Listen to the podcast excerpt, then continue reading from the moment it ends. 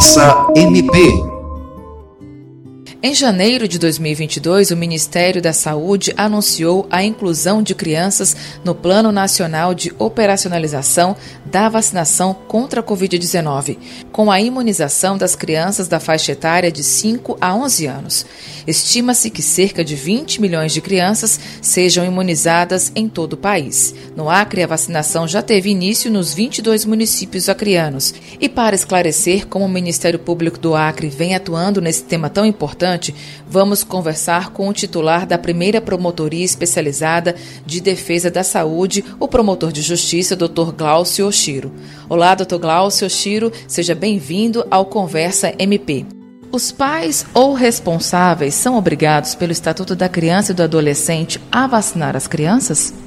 Sim, de acordo com o Estatuto da Criança e do Adolescente e também todas as regências normativas, especialmente a Constituição Federal, os pais responsáveis têm a obrigação de fazer a vacinação uh, das crianças, dos seus filhos e adolescentes, a fim de preservar a saúde, especialmente levando em conta uh, o especial estado de desenvolvimento da, das crianças.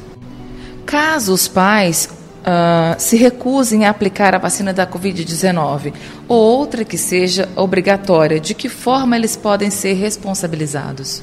É importante mencionar que, sobretudo, uh, em um regime democrático, o processo de convencimento é o fator principal para que haja a, a devida comunicação. Inclusive, o CNPG, o, o Conselho Nacional de Procuradores Gerais, emitiu uma nota é, por intermédio dos seus órgãos de assessoramento, que são a COPEDS da Saúde, a COPEDUC da Educação e também a COPEGE de Infância e Juventude, além também é, da, da Comissão de Direitos Humanos em sentido estrito, no sentido de que Uh, havendo a notificação de que pais ou responsáveis se recusem a fazer, a, a, vacinar os seus filhos, que os órgãos de proteção, especialmente os conselhos tutelares, sejam imediatamente colocados é, sob ciência a fim de passar por um processo inicialmente é, de convencimento, processo de alinhamento das informações, sobretudo porque nós sabemos que existe um grande processo de desinformação na sociedade. Então, o objetivo inicial e principal é fazer com que os pais possam obter as informações mais relevantes, verossímeis e verdadeiras a respeito é, dessa, a, a respeito do, da vacinação, do processo de vacinação. Sabemos que boa parte dos pais que se recusam estão basicamente desinformados ou obtendo informações falsas diante do que, antes de qualquer tipo de responsabilização, fundamental é o processo de educação e elucidação da, com as melhores informações. Obviamente que depois disso tudo, que uh, ainda havendo uma resistência infundada, há possibilidades sim de haver alguns tipos de responsabilização conforme uh, são estabelecidos na legislação. E o alerta que o senhor faz sobre as fake news relacionadas às vacinas e também à Covid-19? As desinformações são uh, os piores elementos que podem existir dentro de um processo de formação da busca da verdade. O processo de desinformação ele é antidemocrático. É, é importante dizer isso. As pessoas que buscam trazer é, é, desinformação não estão abrangidas pelo, pelo conceito de liberdade de expressão. Para haver liberdade de expressão, antes de tudo e sobretudo, é preciso ter um discurso honesto e um discurso sempre querendo trazer e elucidar a verdade. As pessoas que trazem desinformação não querem, pode ter certeza, trazer a verdade. Querem se apropriar de outros conflitos de interesse para que possam, de alguma forma, obter lucro com outros tipos de tratamentos que não a, a da vacina.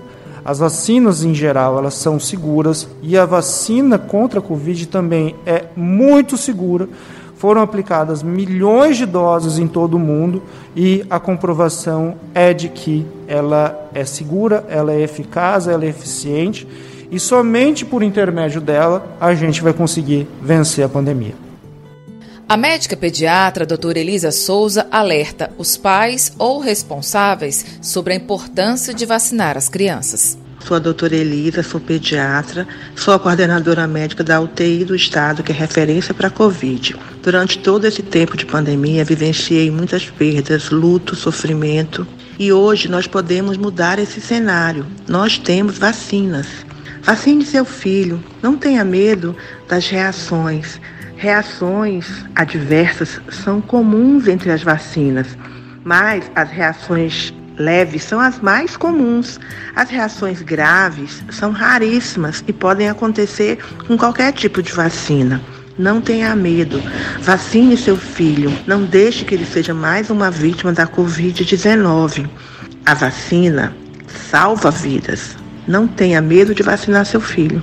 Na unidade de saúde da família, Maria Áurea Vilela, no bairro Cadeia Velha, conversamos com Pedro, de 11 anos, que foi se vacinar. Oi, eu sou o Pedro Martins. Eu acabei de tomar a vacina contra o Covid e agora que eu tomei, eu me sinto bem mais tranquilo. Eu posso sair com meus amigos para brincar, né?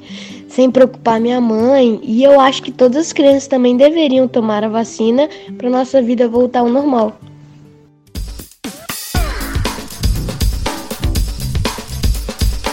Você ouviu Conversa MP, uma produção do Ministério Público do Estado do Acre.